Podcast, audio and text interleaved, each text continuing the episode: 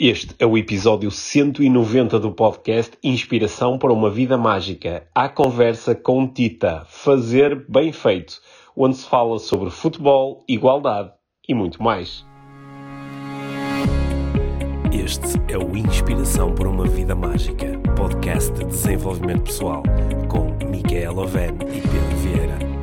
A Mia e o Pedro partilham uma paixão pelo desenvolvimento pessoal e estas são as suas conversas. Relaxa, ouve e inspira-te. Que se faça magia.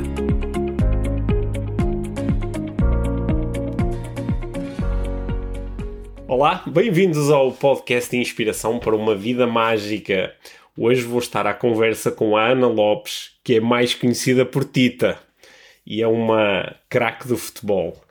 E eu, que há tantos anos que acompanho futebolistas, treinadores e equipas, ainda não tinha trazido aqui ao podcast um futebolista. E hoje trago aqui uma futebolista muito especial. Tita, bem-vinda. Obrigada, Pedro. Sim, é, é muito bom ter-te aqui e acho que temos aqui condições para ter uma, uma bela conversa de desenvolvimento pessoal que certamente também vai meter desporto e muitas outras coisas pelo meio, ok? E, e, eu, se calhar, começava já por te lançar uma questão. Eu, eu quando comecei a, a reparar em ti enquanto futebolista através das redes sociais, a primeira coisa que me, que me chamou a atenção é que as pessoas eh, aparentemente eh, gostam muito de ti. Os adeptos gostam de ti, as tuas companheiras de equipa gostam de ti, e eu interessam-me eh, interessam sempre as pessoas que fazem alguma coisa ou têm alguma energia especial que faz com que os outros gostem delas.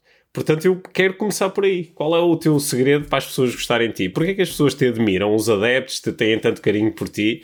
Diz lá o que é que tu fazes de especial para que isso aconteça.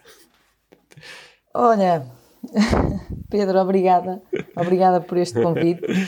E antes de te responder, deixa-me dizer-te que sou tua fã, que hum, te acompanho já há algum tempo e com maior frequência desde os tempos de Covid, desde fevereiro, março.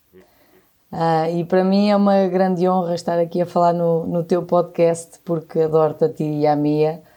Um, e não só tu admiras pessoas que, que gostam umas das outras, como eu gosto muito de ti, gosto muito de vocês. Uh, mesmo ainda Bom, nunca obrigado, termos estado pessoalmente, uh, eu tinha que te dizer isto. Um, olha, em relação à pergunta que, que, que és que tu fazes, que são perguntas poderosas, um, epá, é, eu, não, eu não sei, eu, eu acho que aquilo que eu tenho de bom é ser genuína. Eu não, não faço nem digo nada para agradar os outros, faço e digo aquilo que eu acho que está correto, mesmo muitas vezes, podendo não ser. Um, mas não, não sei se há magia então esse isso. É o, então, esse é o, é, então esse é o segredo, é ser genuína. Não sei se é segredo ou não. Eu tento ser aquilo que eu sou, num, sem máscaras, sem, sem rodeios, sem. Muitas vezes uh, há pessoas que se calhar não gostam, até. Uh, é exemplo disso no, em equipas onde eu passo, se calhar tem pessoas que muitas vezes com coisas que eu digo também não, não ficam felizes por, pela exigência, por sei, montes de coisas, mas uh, acredito que possa ser por aí, sim. Sou, sou aquilo que, que as pessoas veem, não, não, há, não há rodeios. Conta-me lá como é, que, como é que começou para ti este, este sonho de ser, de ser craque de futebol. Quando é que tu descobriste que, que querias ser futebolista? Olha, eu, eu acho que nunca. Eu, na verdade, eu acho que sempre soube que, que era futebolista, só que esta ideia de ser futebolista só agora é que começou a ficar na, na ribalta, porque falava-se muito futebolista homens, havia muito esta, esta ligação, mas eu desde pequena que nasci, eu sou de Pedrógão Grande, de um, de um meio pequeno, temos cerca de 4 mil pessoas, um, e a maioria dos meus colegas, dos meus amigos eram rapazes. E com quem eu brincava era com rapazes, né? eles jogavam muito à bola e eu não sei se por meu pai também ter jogado e, e ser treinador, etc. Hum, acho que, que, nasci com isso. E é uma coisa que eu sempre gostei de fazer, então eu fazia não para ser futebolista, mas porque eu gostava de o fazer e gosto de fazer. Quando, quando começaste a interessar-te assim mais a sério por, uh, pelo futebol e começaste a levar o futebol mais a sério, uh, tiveste que lidar em algum momento com, com esse estereótipo de género do que estavas a falar há pouco, de que os futebolistas são homens. Né? Tiveste que levar com isso? Muitas vezes, muitas vezes. Eu era hum, a Maria Rapaz, como acredito que sejam muitas amigas minhas uh, da minha idade mais da minha idade, porque esta nova geração já vê as coisas de maneira diferente, ainda bem. Uh, mas sim, eu era a Maria Rapaz. A Tita é a Maria Rapaz. E está tudo bem. Sim. Achas que isso continua, isso continua exatamente igual ou notas que, que assim, para, para uma miúda que tem agora 8, 9, 10 anos e que se interessa por jogar futebol, isso já está menos presente? Ainda está presente, mas muito menos presente. Também dada a imagem que nós temos tentado deixar porque nos cabe a nós, é, é responsabilidade nossa assumir o papel que quem joga futebol rapariga não tem que assumir um papel sendo homem, ou vestir-se como um homem, ou comportar-se como um homem. Uh, quando eu digo isto, é ter que ter algumas características que te levem a pensar que tu és homem, digamos assim. Não, tu és rapariga, és mulher. Eu sou mulher, eu gosto de jogar futebol e não é por isso que eu deixo de ser feminina. E essa imagem deve ser continuada, uh, deve, deve ser mantida por nós, a meu ver, porque não temos que nos tornar nada uh, a, não, a não ser nós próprios. Uhum. Eu, eu, acho que às vezes as pessoas não se apercebem que esta identificação que nós podemos ter com, uh, ao futebol enquanto um desporto masculino é uma coisa totalmente cultural, não é? Porque há países no mundo onde há, há mais mulheres do que homens a praticar futebol, não é? ou, e, e, as raparigas são altamente incentivadas a, a, a, jogar futebol. Isto é uma construção cultural e nós nem sempre percebemos isso. Né? No outro dia estava a ouvir uma conversa onde uh, um, um tipo, um homem, dizia que o, o, futebol feminino nunca vai ser tão bom como o futebol masculino porque uh, os homens são mais fortes ou porque são mais rápidos, ou ele tinha ali uma série de justificações. E eu uh, estava a ouvir a conversa e a pensar que engraçado, esta pessoa não percebe que isto é, é totalmente cultural. Ele, ele habituou-se a uma determinada coisa e está agora a comparar outra coisa à luz da primeira, não é? E, e em função disso em vez de se estar a focar que eventualmente pode ser um pouco diferente, está a focar-se que nunca vai ser tão bom como. O que é que tu lhe dirias?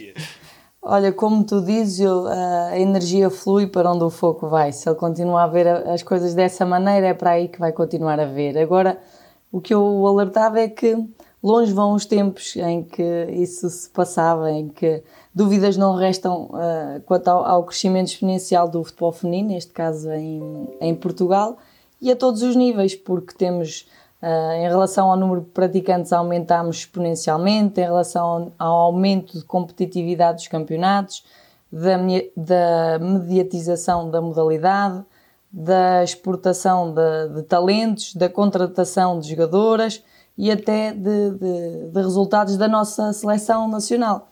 E, uh, e quando tu falas uh, que é cultural, falamos também de, de, do papel do ponto de vista social, não é? sociológico, digamos assim. O, o desporto tornou-se um, um, um, domínio social em que hum, a construção da masculinidade era especialmente importante, sendo que é inegável a existência de, de estereótipos masculinos ligados a, ao futebol. No entanto, Uh, o, o, papel dominante do futebol como atividade masculina não tem que significar que as mulheres têm dificuldades ou, ou que têm que ter desigualdade. Porque, a meu ver, e cada vez mais uh, me parece que as pessoas estão a pensar assim, uh, devemos ter um, um. Deve haver igualdade no sentido em que deve ser dado mais poder ao mérito e não ao aspecto físico. Se uma mulher tem características e capacidades para desenvolver um, o futebol da mesma maneira que um homem, logicamente com menos força, menos velocidade, porque aí já falamos em fisiologia, um, tem que ser uh, paga de igual forma. E quando falamos um, de salários, vemos que ainda há uma, uma grande discrepância. Não acredito que seja por trabalharmos menos ou por sermos menos dedicadas ou por, ou por termos menos talento, mas sim porque culturalmente e sociologicamente ainda não somos vistas da maneira que devíamos ser. E não sei porquê. Não sei porquê. Porque não é por treinarmos menos, não é por fazermos menos sacrifícios. Eu, Pedro, eu posso dizer, a realidade do futebol feminino em Portugal é a mulher ter um a dois ou três empregos, trabalhar durante o dia, arranjar espaço na sua agenda para ir treinar à noite, chegar às tantas a casa e ao outro dia ter que ir trabalhar. E eu disse isto há pouco tempo, eu não sei quantos homens fazem isto, não sei. Infelizmente, um, a realidade em Portugal ainda não é o, o expectável, já há equipas uh, grandes que, que, contratualizam jogadoras, como é o caso do Benfica, Sporting, Braga, Famalicão, já temos aqui algumas equipas que o fazem, mas ainda não é o ideal. Ou seja, enquanto não houver aqui um, uma igualdade em termos de condições, porque falamos de contratação, uma, uma, uma pessoa que se dedica a tempo inteiro a alguma coisa é normal que vá ter resultados diferentes. Outra que faça disso um part-time é normal que, não, que possa não ter os mesmos resultados. E enquanto estivermos a falar de armas desiguais, não vamos ter competitividade suficiente. Embora esteja diferente, isto não se passa nos homens. Estamos a falar de uma Liga BPI que é o top do futebol em Portugal e temos 4, 5 equipas a, a fazer, a dar condições para as jogadoras fazerem disto vida, digamos assim. Eu, eu, acho, eu acho que este tema é, é particularmente relevante e podemos até utilizar o, o, futebol como uma metáfora para outras áreas e, e outras atividades da, aqui da, da nossa sociedade.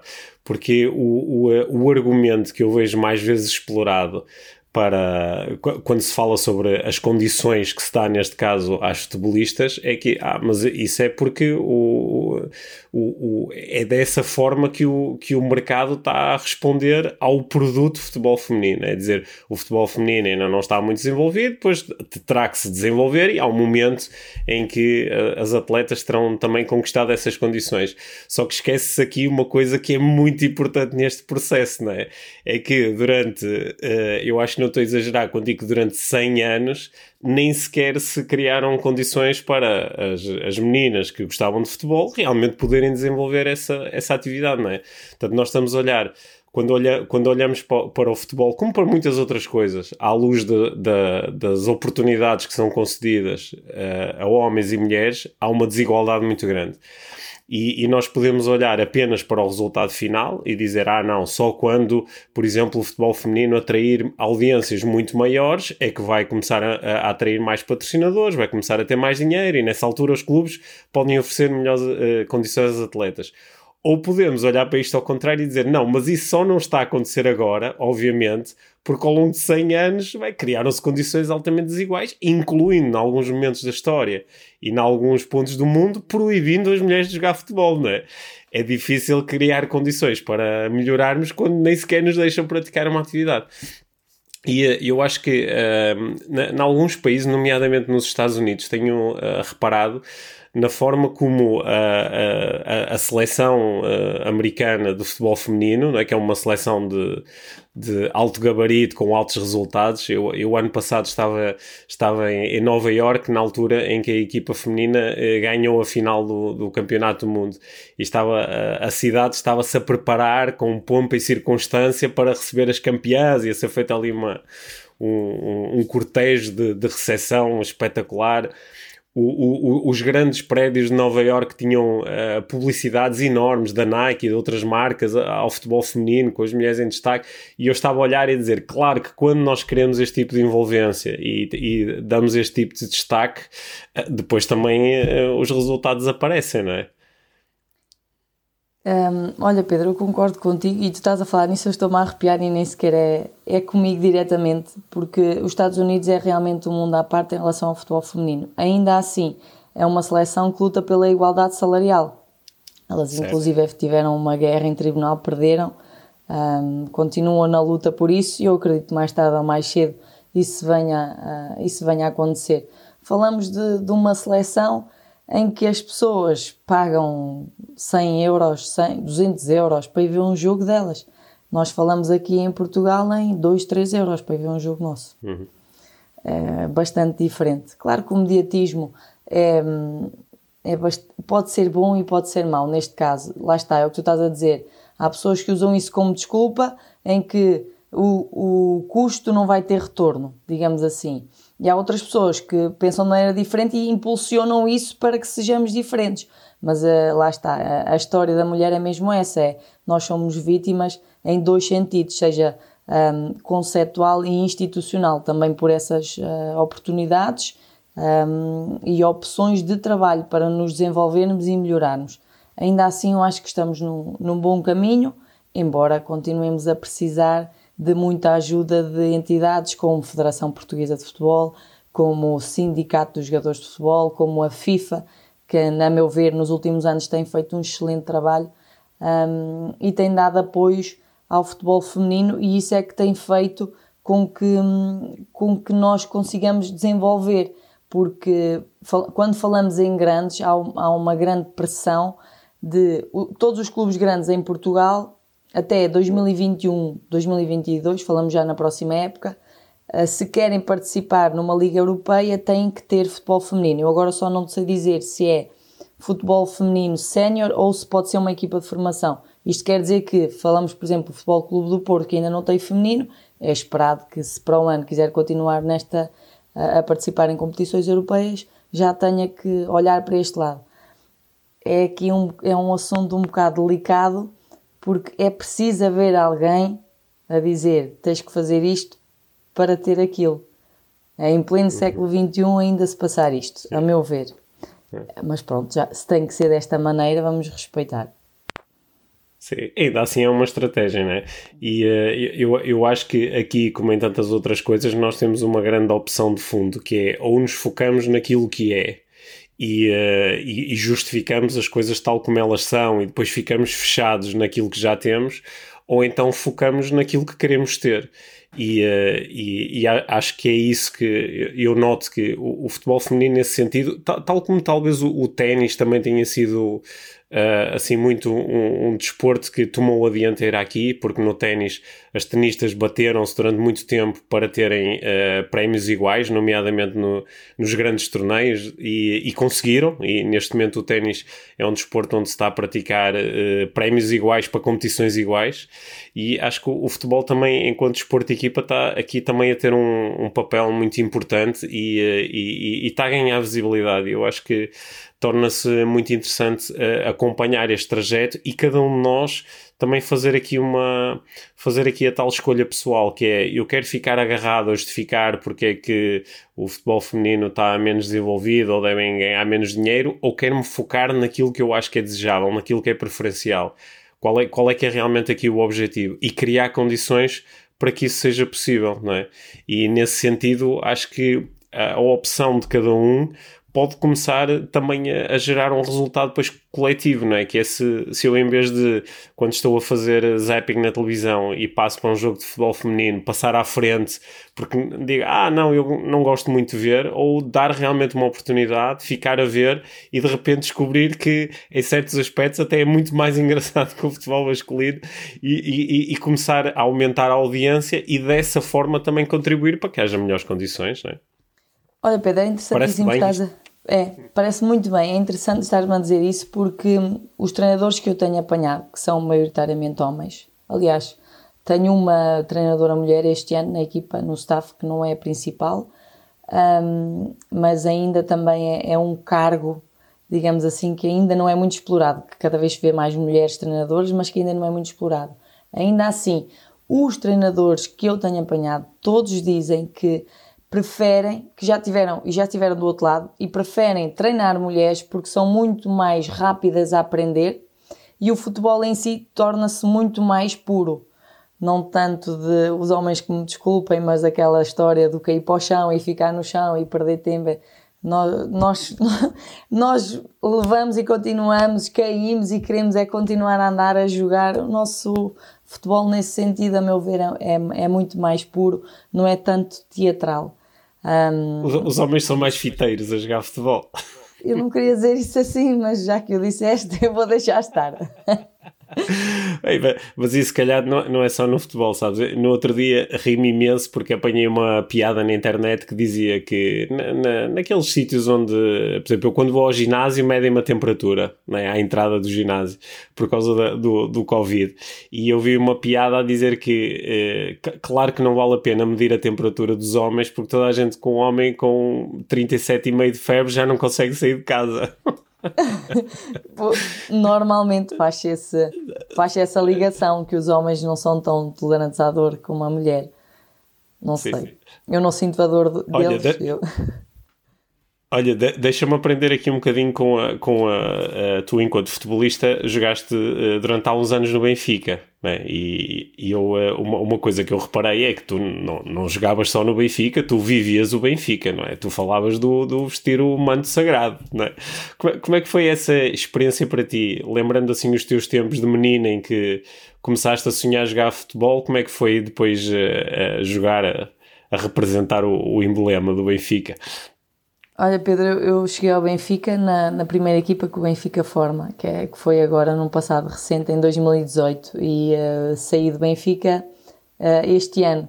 Então isto, é, isto, ainda é tudo muito verde. Ainda ontem houve a, a taça de, de, Portugal, que é referente ao ano em que eu lá estava. Com isto o Covid atrasou tudo e eu estava a viver aquilo da mesma maneira como se lá estivesse a falar com elas desde manhã, a manter-me em contacto com elas. Ontem ganhámos mesmo a acabar e eu parecia que tinha estado exatamente da mesma maneira na, no jogo.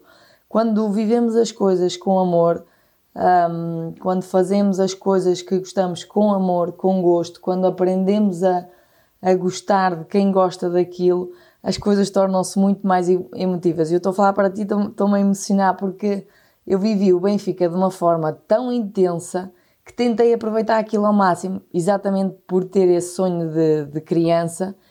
Um, o que eu pensava cada vez que falava com adeptos ou que eu vivia um jogo é assim: é ok, eu estou neste papel como jogadora, mas, já, mas também sou adepta. Então eu gosto sempre de ver que qualquer pessoa que me pedia um, uma fotografia, um, qualquer coisa que fosse, eu só não dava mais porque não podia, porque eu sei o que é estar daquele lado, eu sei o que é ser uma adepta do, do Benfica. E enquanto papel como jogador, eu conseguia ter os dois papéis. Eu acho que há bocado, quando começaste a conversa, que tinha pessoas que gostavam de mim, eu acho que o, talvez o segredo também seja esse. Tentei, tentei não, sei o que é estar do outro lado. Nós temos admiração por aquelas pessoas. E, e se calhar às vezes o que nós pedimos é um minuto da, da atenção, é qualquer coisa daquele lado. E o que eu fazia era sempre isso, para além de transmitir de ter aprendido e de ter e querer levar os valores do Benfica para a minha vida, que já os tinha, mas tendo estado lá é, é diferente, porque falamos de uma grandeza enorme, falamos de, de um profissionalismo que eu não estava habituada, de um rigor, de condições uh, em termos de futebol que eu também não estava habituada. Falamos de equipamentos, falamos de nome em equipamentos, eu nem sei o que é que era isso, ter nome no equipamento. Quando falamos do manto sagrado, e se diz que aquilo pesa, aquilo não pesa, aquilo traz leveza. Aquilo é o sentir de conseguir, agora vou honrar isto. São, é, o Benfica não é só um clube. O Benfica é uma transmissão de valores na tua vida, no desporto. Tu podes, tu podes aproveitar o desporto para cresceres como jogador e como pessoa. E o Benfica traz muito isso. Logicamente que tive episódios que no, neste patamar me fizeram fortalecer, tive coisas que tive que aprender a, a lidar e uso uma frase muito uh, muitas vezes que é no meio dos tubarões tu derramas sangue e já foste. E é isto que se passa é um nível competitivo uh, brutal mesmo mas só assim é que tu é que tu evoluís. Um, falto, falto no Benfica com com um carinho enorme com um orgulho enorme São pessoas de quem eu gosto muito, é uma casa uh, que eu tenho maior gosto em ter, em ter representado e, uh, e vou ser sempre grata ao Benfica. E, e, agora mudaste para Condeixa e quem sabe este ano ainda acabas a, a defrontar o Benfica. Como é que quem vai sabe, ser isso? Quem sabe não, eu vou, eu vou defrontar o Benfica. Tu vais? Tu vais. E como é que vai ser isso? Nós vamos. O objetivo passa, a Liga BPI este ano é a primeira vez que isto está a acontecer, Vão, são 10 equipas Norte, 10 equipas Sul, passam as 4 equipas da Série Norte e as 4 equipas da Série Sul para o, uma disputa para ver quem é o campeão, ou seja, ficam as oito melhores equipas de Portugal e as restantes, uh, dessas restantes, seis vão, vão descer. Aqui o intuito, atualmente estamos em terceiro lugar, ainda falta muito campeonato, estamos numa série uh, difícil, com Braga, Famalicão, Valadares, Albergaria, tem, muitas, tem muita história, o Condeixa é o primeiro ano da Liga BPI e está a mostrar que merece estar. Ainda assim, nós temos eu tenho este sonho, o clube tem este sonho, tenho pessoas acima de mim que é muito mais fácil. Quando tu tens um presidente de um clube, quando tu tens diretores, quando tu tens alguém que aposta no futebol feminino, naturalmente é muito mais fácil e aquilo que tu tens que mostrar já tens condições para isso. Então é, é justificar, é, tens essa responsabilidade, uh, mas sim, eu, eu quero eu quero estar no nível em que está o Benfica. Eu digo isto muitas vezes às minhas colegas, a Liga BPI começa em janeiro. Ainda não é agora. É, é quando chegarem à fase final. Olha, eu, eu, eu acompanho acompanho-te nas, nas redes sociais, no Instagram, tu fazes muitos posts, fazes muitas stories, né?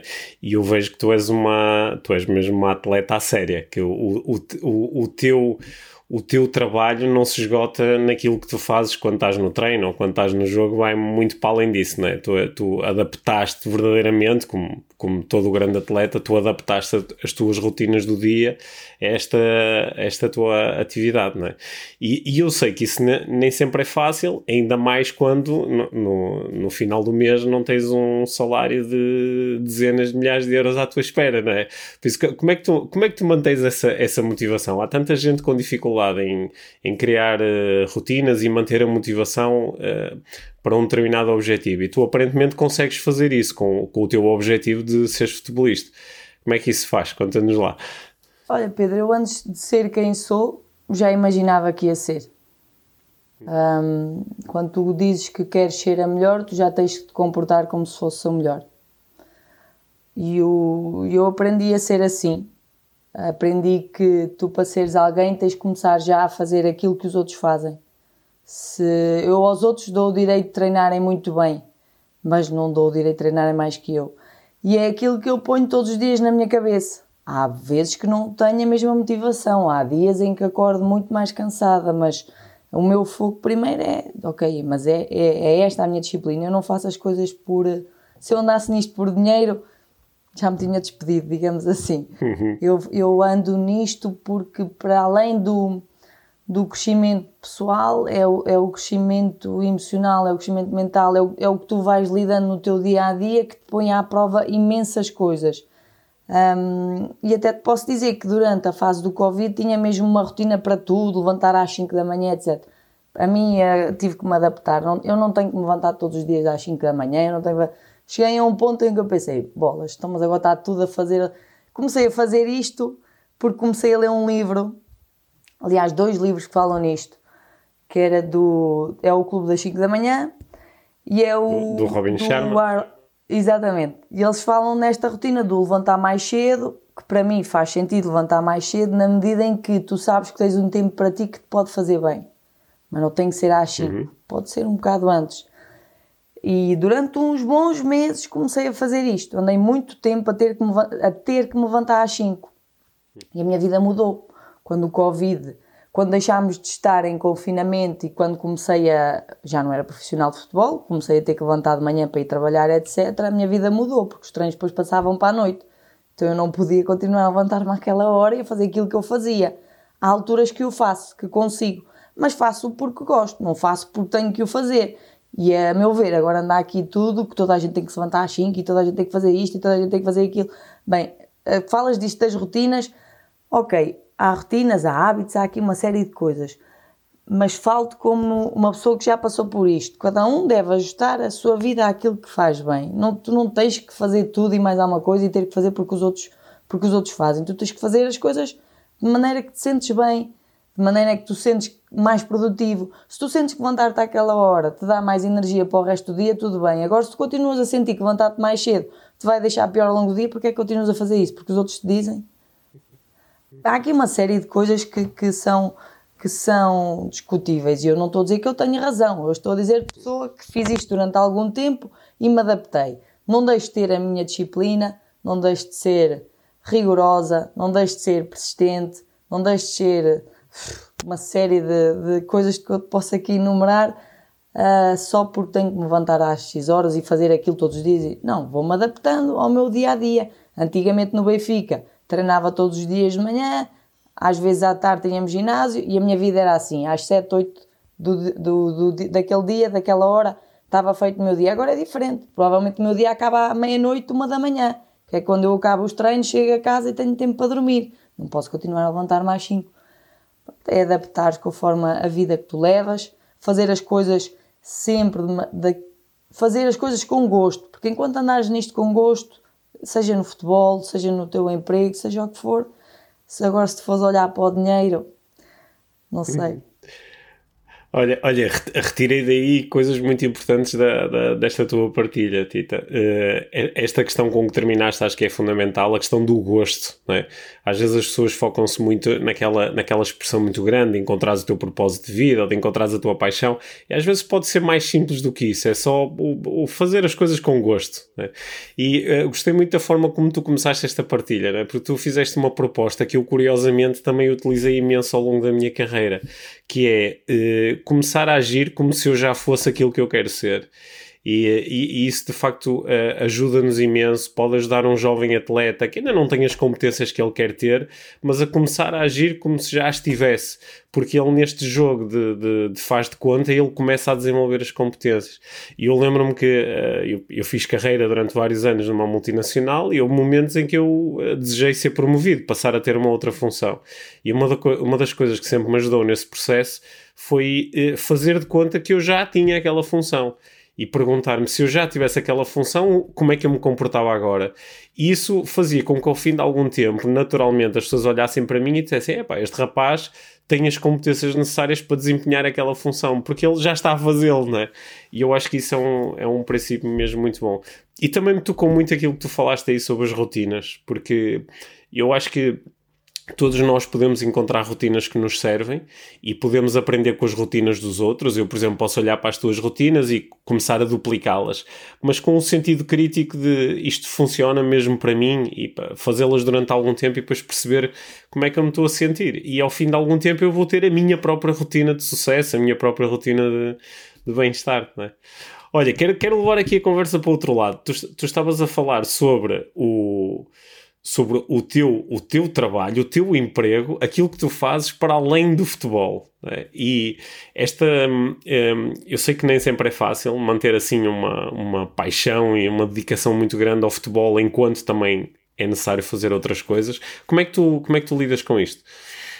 Olha, lido bem, eu tenho a sorte de fazer também o que eu gosto, fora o futebol, que eu sou fisioterapeuta um, e é uma área em que eu, que eu adoro porque sim, ao mesmo tempo sinto que estou a ajudar pessoas e também não faço pelo dinheiro.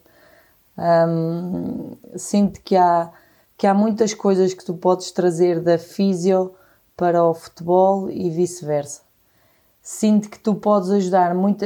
E eu, eu dizia isto muitas vezes aos meus pais quando eles me diziam assim: Mas como é que tu consegues trabalhar, treinar e jogar? E eu dizia: Há momentos da minha vida em que eu sinto que o meu trabalho não está tão bem e eu preciso de futebol.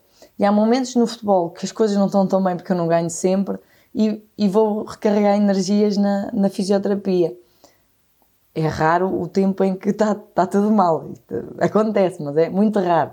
Agora, eu tentei sempre levar isto como um equilíbrio em que o que eu tento fazer o que eu gosto e ao mesmo tempo não queria usar a palavra de servir porque não o faço de forma gratuita, mas sentir que estou a ser útil para alguém, não só na saúde física, mas mental.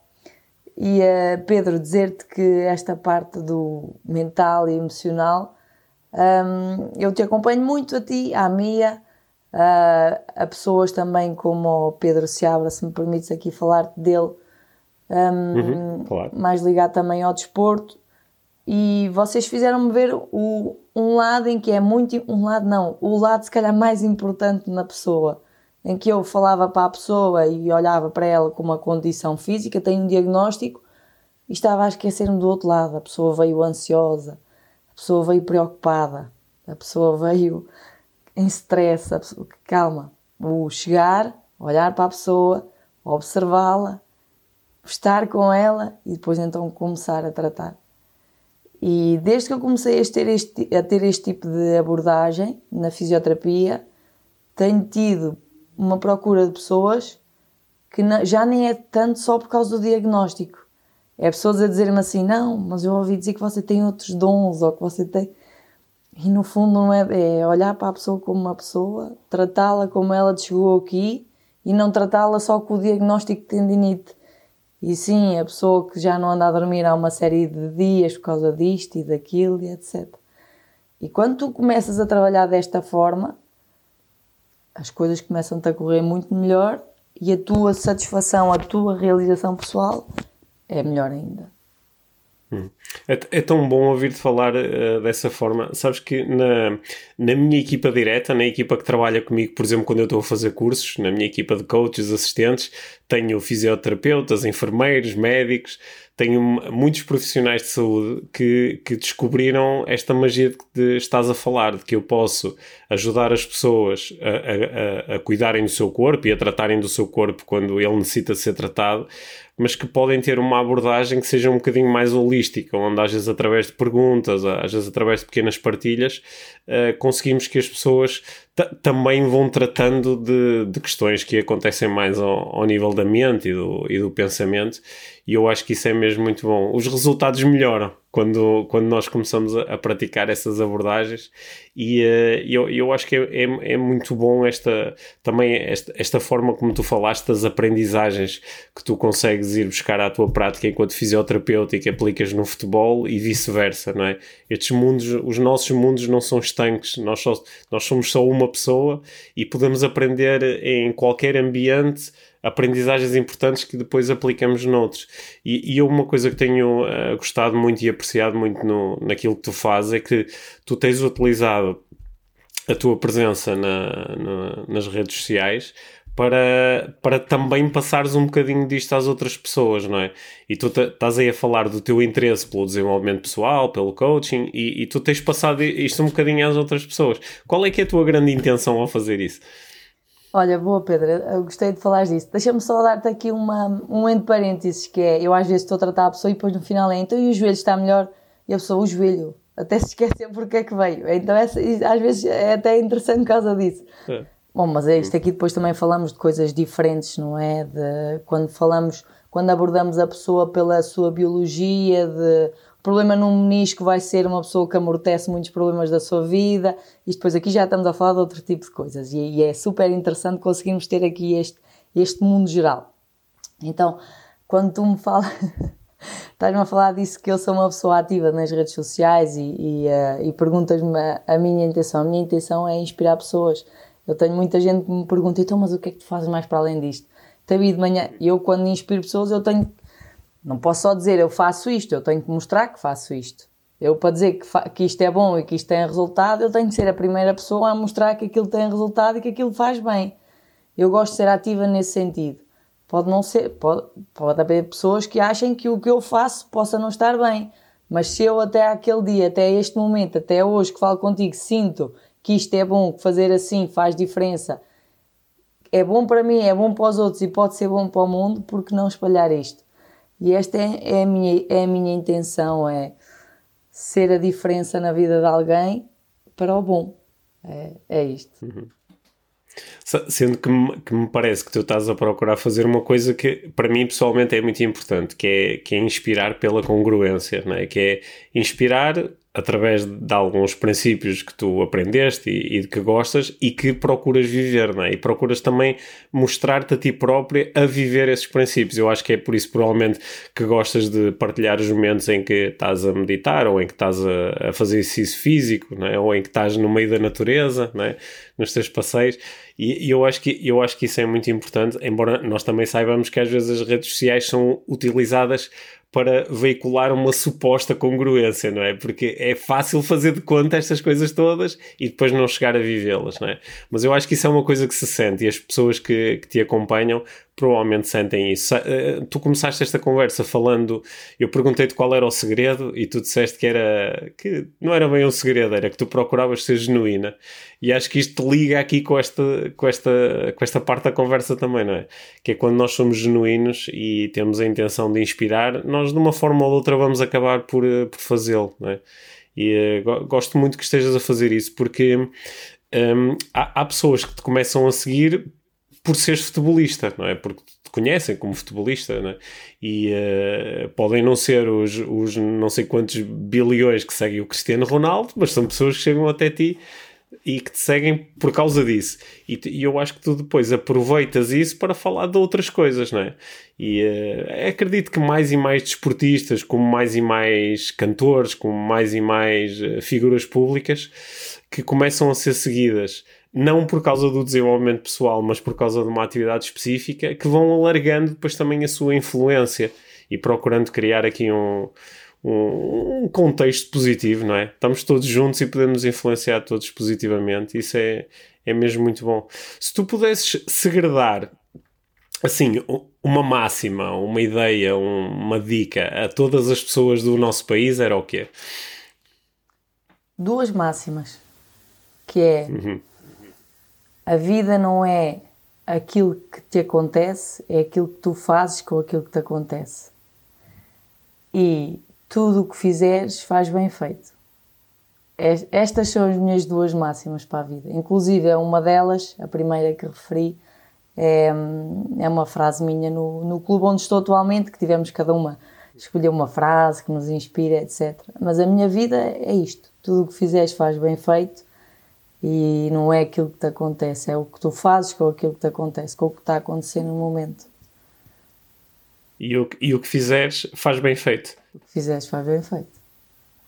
Boa, são, são duas belas máximas. Acho que são duas máximas que, se nós incorporarmos na, na nossa vida, eh, podem, podem gerar mudanças muito grandes. Até fazer Olha, a cama, Tita, faz nós bem estamos feito. aqui a chegar. é, é, isso, as pequenas coisas. Vais, vais, eh, vais uh, arrumar a cozinha, faz bem feito, não é? Vais dar um passeio, dá um passeio bem feito. Não tem que ser 10 km, mas pode ser, pode ser 10 metros, mas faz. Mas faz, bem feito, não é? Com, com presença, não é? Exatamente. Olha, Tita, nós na, na, nas, nas conversas aqui que mantemos com convidados no Inspiração para uma Vida Mágica, terminamos sempre com a, mesma, com, a mesma, com a mesma questão. E eu também te vou lançar aqui eh, esta questão, aproveitando já para agradecer imenso aquilo que tu partilhaste connosco e aquilo que vais continuar a, a partilhar conforme continuas a, a, tua atividade como, como futebolista e como inspiradora. Então, eu quero te perguntar o que é que é para ti uma vida mágica? Uma vida, uma vida mágica é, é ser leve, ser feliz, ser simples. Para mim, isso é uma vida mágica. Não. Quer dizer, quando tu tens um dia onde sentes que foste leve, foste, foste feliz, é, sentes que viveste com magia, foste simples, sentes que a magia da vida aconteceu. Exatamente. Falta aí o amor, a Sim. saúde, Sim. as pessoas que Sim. nos querem bem. Mas é, eu acho que uma vida mágica é isto: não é o que tu tens, é o que tu és. É o que tu fazes ser, é o que tu sentes e o que tu fazes os outros sentir. Boa. Gosto dessa, gosto dessa definição. Vou utilizá-la também, pelo menos para o meu dia de hoje. Tá bem? Vou okay. fazer com que ele seja simples, com que ele seja feliz, com amor, com saúde e certamente chegarei ao final do dia com a sensação que tive um dia mágico, tá bem? E essa sensação também vai um bocadinho mais forte por termos tido a oportunidade de ter aqui uh, esta conversa. E uh, acho que Sim. Acho, acho que vai ser bom depois ouvir também uh, a reação a esta conversa. Quem sabe se no meio disto tudo não, não inspiraste algumas pessoas a viver uma vida mais mágica, aí de acordo com, a, com, as tua, com as máximas que foste partilhando connosco e quem sabe também não inspiraste alguma menina a ser futebolista. Eu espero que sim. E, uh, e Pedro, tu inspiras-me a mim, por isso obrigada.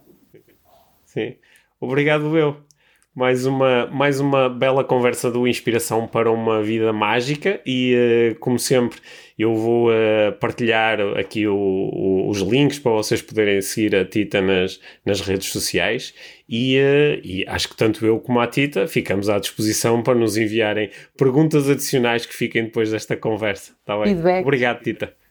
Sim. Sim. Obrigado. Obrigado e até breve. E, claro, boa sorte para o campeonato e uh, se calhar até, até ao Benfica vais ter que ganhar, não é? Depois vemos como é que isso corre. Depois vemos. Vai correr bem. Um beijinho. Adeus, beijinho. Obrigado. Obrigado.